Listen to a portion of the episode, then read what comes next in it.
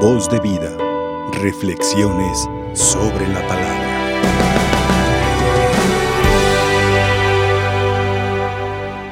El texto de San Lucas, de este envío que hace Jesús de los 72 discípulos y los manda por delante, o sea, los manda como emisarios, como aquella voz que va a preparar el camino para el reino que se acerca, para la buena noticia que ya está a punto de, eh, de sembrarse en la vida, en el corazón de aquellos que quieran escuchar esta buena noticia. Entonces, si hacemos nuestra esta palabra, este texto de San Lucas en el capítulo 10, nos vamos a dar cuenta que todos como discípulos de Jesús somos enviados. Somos enviados. El discípulo no es aquel que se queda sentado esperando a que le caigan las uvas a la boca o que le solucionen la existencia o la vida. El discípulo de Jesús es un hombre, es una mujer en camino es dinamismo.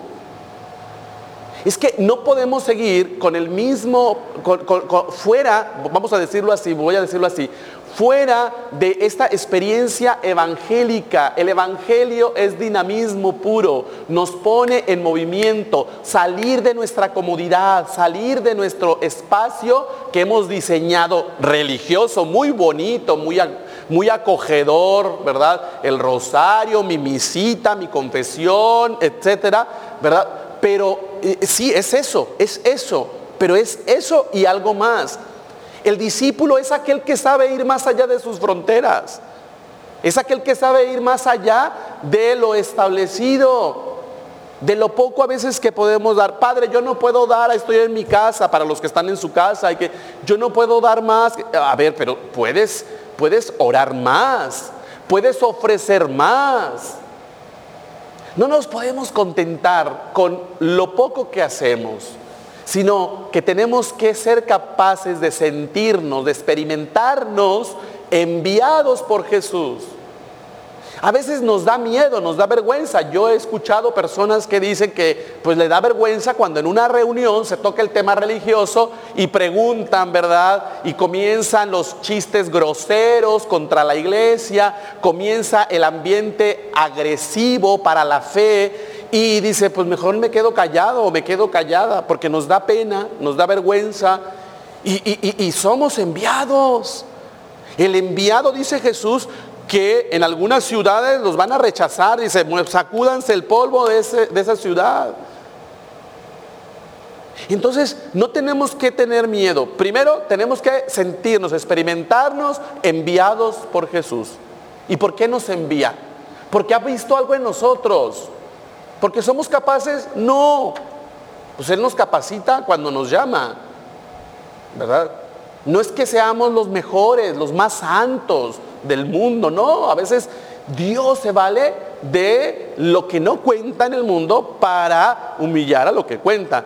Entonces, nos envía porque nos ha llamado. ¿Y por qué nos ha llamado? Porque nos eligió en su infinita misericordia, en su infinito amor. Nos ha elegido con toda nuestra debilidad, con todas nuestras flaquezas, pero entonces nos capacita y nos envía. Entonces necesito sentirme elegido por el Señor, amado, alcanzado. Hay quienes han sido alcanzados por la misericordia. Hay muchos hermanos nuestros que han sido alcanzados por la misericordia. Yo tenía una vida de esta forma, pero el Señor, por su infinita misericordia, me alcanzó y me sacó de esas tinieblas, de esa realidad, de esa ceguera, de esa negación, de ese odio, de ese resentimiento, de esa situación de muerte en la que yo estaba. Y entonces es, ese alcance que Dios hizo de su vida. Dice, yo no me puedo quedar con él, tengo que compartirlo. Ah, mira, fueron, fueron a todos los pueblos y lugares donde pensaba ir, donde Jesús pensaba ir. Por eso los envía, vayan adelante, a donde yo voy a ir, vayan adelante. El Señor quiere llegar a muchos lugares pero ¿dónde están los que van preparando el camino? Aquí estamos, estamos en nuestras casas, estamos escuchando, ¿verdad? Todos los que nos topamos con, el, eh, con este texto de San Lucas, tendríamos que decir, es que el Señor me está enviando porque Él quiere llegar. a estos lugares, a donde el sacerdote no llega, a donde la religiosa no llega, a donde el evangelizador a veces no llega. Pero tú, tú eres el que estás escuchando esta palabra y si te sientes elegido por Dios, alcanzado por Dios, restaurado por Dios y enviado por Jesús, entonces tú tienes una gran responsabilidad de ir preparando el camino, el corazón, la mente, el espacio, para que llegue la presencia de Jesús, para que llegue la semilla del Evangelio, para que el fermento del reino comience a hacer su obra en nuestra cultura, en nuestra sociedad, en nuestras familias. No podemos eludir esta responsabilidad. Ya no, ya no, no se puede. Rueguen por tanto al dueño de la mies que envíe trabajadores a sus campos, dice Jesús. Y pensamos, ah, sí, vamos a pedir por los misioneros que se van al África, por los que se van a misiones a otro país. Sí, sí, por ellos. Pero también, ¿por qué no pensar en los misioneros o aquellos que podemos hacer misión en donde estamos? En donde el Señor nos tiene. El casado, por ejemplo, los casados tienen que ser misioneros y su primera misión está en su casa, con sus hijos, en su entorno. El cristiano en sí, todos, todos somos misioneros, tenemos que dar testimonio. Cuando salimos por la calle, tenemos que dar ese testimonio de Cristo, de esta buena noticia. San Francisco de Asís le dice al hermano León, vamos a predicar y se salen, se pasan, se pasean por la plaza, regresan y ¿a qué horas vamos a predicar? Ya predicamos, le dice San Francisco. Ya predicamos. El testimonio. Santa Teresita del Niño Jesús, que aquí tenemos su reliquia. Santa Teresita del Niño Jesús era, era contemplativa y patrona de las misiones. ¿Por qué? Porque desde su experiencia de oración contemplativa, ella oraba, o sea, era una misionera orante. Desde su experiencia de, contemplativa, ella estaba sosteniendo a todos los que anunciaban el Evangelio, a todos los misioneros. ¿Cuántos misioneros puede haber en, en sus casas, en las camas, en los hospitales, que pueden estar haciendo misión? La misión de orar, de fortalecer a los sacerdotes, al Papa, a los obispos, a todos los que están en ese eh, proceso de transmitir a Jesús de palabra y de obra en el mundo. ¿Cuántos misioneros puede haber en las oficinas? En los transportes públicos, en las plazas, en las calles, en, en, los lugares en donde no llega esta palabra de Dios. Pero sí puede llegar el cristiano bautizado, alcanzado por Dios, transformado por Dios y puede llegar esa palabra a ese lugar. ¿Cuántos misioneros? Cada uno de nosotros. Todos los cristianos, todos somos misioneros. Todos somos enviados. Y luego Jesús nos propone ir en una experiencia de desapropiación. O sea, somos enviados, pero, dice Jesús, no lleven nada por el camino, nada por el camino, ni dinero, ni moral, ni sandalias, no se detengan a saludar a nadie por el camino. Hay como una ligereza, tiene que, tenemos que ir ligeros de equipaje, pero también urge, como que a Jesús le urgía. O sea, es que no tenemos, no se paren a platicar con nadie por el camino de otras cosas, ¿verdad? hay que anunciar, la cosa es esto, como cuando te dicen, ve a traerme esto y te tardas, ¿verdad? La mamá manda a su hijo y ve a traerme a la tienda esto o haz aquel, aquel este, mandado y te tardas y dices, oye, pues hasta dónde fuiste. O sea, Jesús le urge que nosotros, que somos enviados, vayamos ligeros de equipaje, porque luego vamos cargando con un montón de cosas y eso impide la fluidez de la noticia, de la buena noticia. Por eso a lo mejor no nos atrevemos a ser misioneros. Como traemos el costal muy lleno, como vamos cargando un montón de cosas, ¿verdad? Entonces tenemos que dejarnos alcanzar por el Señor, que nos transforme, que nos quite la carga, como dice el cantito, ¿verdad? Jesús tomó mi carga y la tiró al mar. Y ya, ya, tienes que ir ligero. No cargues con, con cosas que no te van a servir, que no sean lo esencial y lo medular para el anuncio del reino de Dios. No lo cargues, te vas a cansar y no lo vas a hacer eficazmente, ¿verdad? Afectivamente y efectivamente. Entonces, suelta, suelta esa carga. Tienes que ir ligero de equipaje, ¿verdad? Y entonces rápidamente, o sea, pues a ver cuándo, después, y, vamos aplazando este anuncio. ¿Cuándo vamos a llegar a ser verdaderamente misioneros de Jesús? Si vamos con nuestras desidias, si estamos con nuestra carga, nuestra maletota, ¿verdad? Cuando van de viaje, recuerdo unos viajes, ¿verdad? Que íbamos y los mexicanos éramos los más telichentos, un montón de, un montón de maletas que vamos cargando, ¿verdad? Así le hacemos en la vida espiritual también. ¿Cuándo vamos a ser efectivos y cuándo vamos a hacer efectivo el anuncio del reino si vamos con mucha carga? No. Entonces hay que ser ligeros de equipaje, tenemos que vivir esa desapropiación que decía San Francisco, desapropiados del corazón, ¿verdad? Y nos surge. Es para ayer. era para ayer. El anuncio del Evangelio se nos está quedando retrasado, pero no por el, el, Evangelio mismo, sino por nuestra desidia, porque no nos decidimos. Esto es rápido, ya. No se detengan a saludar a nadie por el camino. Cuando entren en una casa, digan que la paz reine en esta casa. Fíjense, somos portadores de paz. otro punto también que tenemos y que nos puede servir para reflexionar, ¿verdad? En este mundo tan convulsionado, en situaciones de violencia que a veces vivimos, que nosotros mismos generamos, ¿verdad? Esa violencia para nosotros y para los demás, el Señor nos invita a ser agentes de paz. Tú y yo, al momento de anunciar el Evangelio, somos portadores de una buena nueva no de malas noticias. Y por lo tanto, si es una buena noticia, entonces no tiene por qué ser violenta, no tiene por qué llevar una carga de violencia. Si es una buena noticia, tiene que llevar una fuerte dosis de paz, de amabilidad, de comprensión, de amor. Entonces, es otro elemento también que tenemos que integrar en nuestro mensaje como cristianos, en nuestro mensaje y en nuestra vida.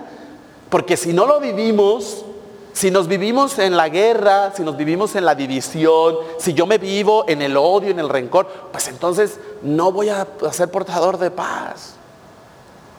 Entonces necesitamos vivir esa experiencia de la paz que solamente Cristo nos puede dar. Él es el único artífice de la verdadera paz. Y es una paz que no se adquiere con eh, acuerdos internacionales, ni con firmar algún documento. No, es, un, es una paz que brota precisamente de la misericordia de Dios, de saber que Dios me ha perdonado tanto, de saber que Dios me ha alcanzado en mi miseria, como decíamos hace rato, que Dios ha visto mi pequeñez y a pesar de eso, me da otra oportunidad.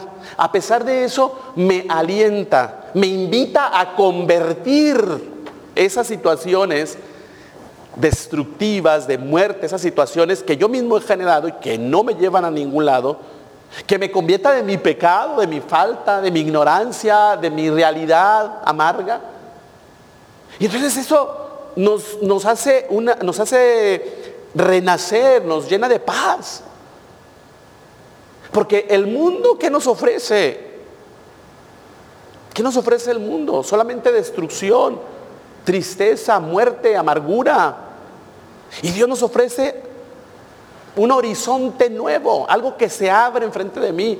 O sea, eso nos llena plenitud y la plenitud es paz. Entonces, tenemos que ser portadores de esa paz. Y dice, si allí hay gente amantes de la paz, el deseo de paz de ustedes se cumplirá. Si no, no se cumplirá. Pero ustedes no se preocupen. Ustedes ya... Hay gente que se preocupa mucho de que es que yo sí le saludé, pero es que no me habló. Tú ya lo saludaste, que no haya rencor en tu corazón, que no haya apego desordenado en tu, en tu intención. Tú, ah, ya saludaste, no te preocupes, ¿verdad? Busca, ¿verdad? En todo momento que esa paz siempre alcance a todos, a todos, ¿verdad? Eh, es importante entonces que cada uno de nosotros nos, nos sintamos llamados. Termino con esto. Porque si, si no nos sentimos llamados por Jesús y enviados por Jesús, no vamos a hacer nuestra esta misión. Dice Jesús, aunque no les escuchen, aunque, no, aunque haya ciudades, habla de ciudades, aunque haya ciudades en donde no los escuchen, sacúdanse el polvo, decíamos hace rato, ¿no? Sacúdanse el polvo. Pero, como quiera dígales, de todos modos, sepan que el reino de Dios está cerca. Hay algo interesante aquí, o sea, hay un dinamismo que no podemos detener, pues. No se puede detener. Aunque nosotros estemos indecisos, miren, el Señor sigue trabajando, sigue trabajando con el poder y la acción de su Espíritu Santo, porque dice Jesús, mi Padre trabaja y yo también trabajo. Entonces, Dios sigue trabajando. Y cuando nosotros somos eh, mediocres en nuestra vida de fe, cuando nosotros somos tibios, cuando nosotros no le echamos ganas, cuando nosotros no anunciamos ni preparamos el terreno ni el espacio para que caiga la semilla del reino, Dios busca corazones, busca otros corazones que sí le acepten y le reciban. Entonces por eso Jesús dice, de todos modos sepan que el reino de Dios ya está cerca, no lo podemos detener. Aunque aparentemente en el mundo todo sea maldad, y, porque la maldad hace mucho ruido, ¿verdad? Cuando un árbol en el bosque se cae, hace mucho ruido. Pero ¿cuántos árboles en el bosque están creciendo y creciendo y creciendo y están embelleciendo y están oxigenando y están dando sombra y están manteniendo un ecosistema? Y eso no se dice, ¿verdad? Ah, bueno, pues también nosotros, ¿cuánto Dios no está haciendo a pesar de nuestra fragilidad, a pesar de nuestra limitación? Entonces es lo que dice Jesús, este reino de Dios ya está cerca. Es una palabra de esperanza. El reino de Dios ya está entre ustedes, decía Jesús. Ya está en medio de ustedes el reino de Dios. ¿No lo ven? Ah, bueno, nada más hay que avispar. Hay que estar atentos. Hay que despertar.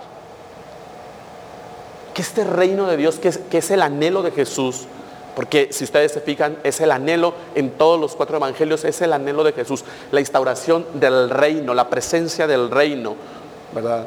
La realidad del reino de Dios en medio del mundo. Que este, que este anhelo de Jesús sea también nuestro anhelo, sea también nuestro deseo. Y entonces así podremos anunciarle a los demás, no con violencia, ni dándole de bibliazos en la cabeza al otro tampoco, no, sino con esa experiencia de amor, convencidos y sabiendo que yo fui perdonado. Si, a mí, a mí Dios me perdonó, si a mí Dios me alcanzó, si Dios tuvo misericordia de mí, ¿qué no puede hacer contigo? Que ese anhelo de Dios, ese anhelo de Jesús, del reino, sea nuestro anhelo, les repito, ¿verdad? Y podamos ser anunciadores de buenas nuevas. Que al cabo el mundo ya está lleno de malas noticias por todos lados.